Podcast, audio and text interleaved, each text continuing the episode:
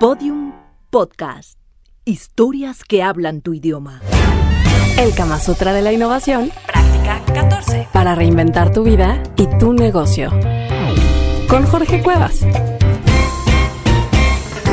¿Qué onda amigos? ¿Cómo están? Soy yo de nuez, Jorge Cuevas, muy contento de estar aquí en el Kama Sutra de la Innovación, en esta serie de podcasts que tienen que ver con que tú logres llevar la innovación a tu vida y que lo hagas también como en el Kama Sutra, ¿no? Digo, a fin de cuentas, el Kama Sutra es un libro que cuando uno lee, lo único que tiene ganas es de que se acabe para ir a practicarlo. Esa es como la idea principal y además para los siguientes episodios voy a contar con la colaboración de una colaboradora y amiga, que además fue una persona que cuando yo escribí el libro del Kama Sutra fue una colaboradora como muy importante. Ella eh, se llama Mariela. Quiero decirles, luego les platicaré por qué Mariela cuando por primera vez trabajó conmigo me pendejeó, pero eso es algo que luego se los tendré que platicar. Será arena de otro costal porque ahora quiero rápidamente empezar recordando que la primera posición mental del Kama Sutra de la innovación es la de explorar. Y que explorar tiene que ver con que innovar no es ir a hacer lluvias de ideas para lograr el resultado luego, luego. Explorar es que primero uno necesita abrir el panorama para tener más opciones para luego poder conectar esas ideas. Si lo relacionamos un poco con la parte de la sexualidad, mucha gente quiere arrancar haciendo lluvias de ideas, así llega el director general de la empresa y muchachos, pónganse a hacer una lluvia de ideas y quiero que me digan cómo vamos a revolucionar este negocio, pero ese es como el güey que llega y, lo primero que quiere es tener un orgasmo antes de haber eh, explorado todo lo que se tiene que sentir. Cuando uno explora todo lo que se tiene que sentir, el orgasmo termina siendo, no estén de acuerdo conmigo, una consecuencia inevitable, güey. Ahí viene, cabrón. No, espérate, tranquilo. No, igual la idea genial ahí viene, te va a llegar en el momento necesario, siempre y cuando tú te permitas ir explorando todo el proyecto. Pero hay gente súper caliente, que ser caliente no tiene nada de malo, pero tan caliente que quiere llegar al orgasmo antes de explorar, ¿no? Que quiere lograr cómo revolucionar su negocio antes de haberle pensado, ¿no? ¿Cómo andas, Mariela? ¿Qué cuentas? Aquí emocionada por estar con ustedes. Saludos a todos. Y pues nada, divertida como siempre. Cerca de Jorge Cuevas todo es diversión. ¿Te divertiste colaborando con la realización del Kama Sutra? Muchísimo. La verdad es que además de que es un libro muy divertido, fue también como una sesión de autodescubrimiento. Mira, pues eh, realmente recordarás que para uno poder innovar, una de las cosas que hay que explorar tiene que ver con el futuro. Pregúntate, ¿cuáles son las tendencias que hay en el campo en el que tú quieres innovar?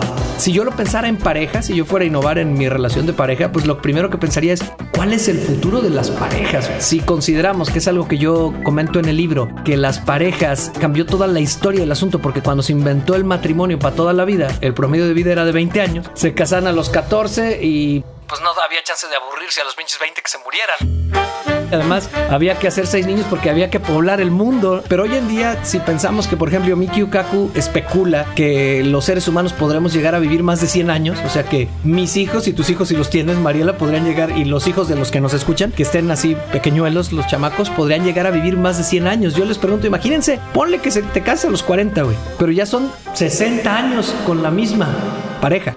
Entonces es, es un tema que se vuelve bien diferente y donde un antivalor es el aburrimiento. De hecho, yo tengo 11 años de casado. Entonces, a, términos anteriores, yo llevo dos vidas con la misma esposa, ¿no? Voy bien, sí logré el matrimonio para toda la vida. Pero entonces, lo que te quiero decir con todo esto es que necesito ver cuál es la tendencia, porque, por ejemplo, si yo quisiera innovar en mi relación de pareja, lo primero que pensaría es, no me quiero aburrir. Necesito encontrar formas diferentes de pasarlo bien e incluso hacer proyectos juntos, aprender cosas juntos, porque a fin de cuentas cada vez las parejas tenemos la tendencia es a tener menos hijos, a tratar de tener, de tener una vida más feliz en ese sentido. Y claro, con las consecuencias que trae. A fin de cuentas, así como primero se pretendía poblar el planeta, ahora encontramos países que están volviéndose inviables porque ya están despoblándose, ¿no? También conviene, en cuanto al futuro, ponernos a ver cuáles son las tendencias en otros ámbitos, ¿no? No nada más en el ámbito que nos interesa, porque también otros ámbitos van a afectar. Lo que acabas de decir, Mariela, me encanta, porque si yo voy a innovar en la educación, pues me conviene saber cuáles son las tendencias en la pareja, porque eso también me habla de, por ejemplo, de qué se va a requerir con los hijos de esas parejas, pero sobre todo que ahora como pareja a lo mejor necesitamos también educación. Viendo esas tendencias de futuro, pensaría en hacer una escuela para la nueva pareja. Porque a mí me cae que yo pienso que la pareja no está en crisis. Lo que pasa es que tenemos muy poca memoria, porque la pareja siempre ha estado en crisis. La diferencia es que antes teníamos referencias de nuestros abuelos y ahora nosotros tenemos que innovar y crear nuestro propio modelo, porque ya no funciona el anterior.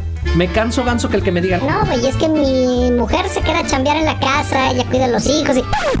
Pues es el... Ha de ser rico el cabrón. Sentarte a hablar de futuro es fantástico. Yo quiero incluso cerrar el podcast porque ya ves que luego se nos va el tiempo, platicándoles que mi amigo Ricardo Carvajal, él fundó su colegio porque no hallaba a qué pinche colegio meter a sus hijos porque todos se le hacían muy fregados. Entonces él dijo, quiero hacer un colegio que a mis hijos les lata. Y entonces él juntó a un grupo de personas y les dijo, ¿qué educación requiere hoy un niño que en 30 años va a ser un adulto? Y así es como se empieza a innovar. ¿Qué negocio puedo plantar hoy para que sea la gran ola de la siguiente década? ¿Cuál es la tendencia para que no sea el futuro el que te parta la madre, sino que tú seas el que lo visualiza entonces la tarea va a ser bien sencilla, invertirle un tiempo a preguntarse, a investigar cuál es la tendencia de futuro en la situación en la que quieren innovar. Amigos, pues nos vemos a la próxima a practicar Kama Sutra del sexo, también Kama Sutra de la innovación, por supuesto. Mi nombre es Jorge Cuevas y nos vemos a la próxima. Que no se queden tus oídos. El libro El Kama Sutra de la Innovación lo encuentras en versión física y digital. Twitter, arroba el Buscalocos. Facebook, Jorge Cuevas, el Buscalocos.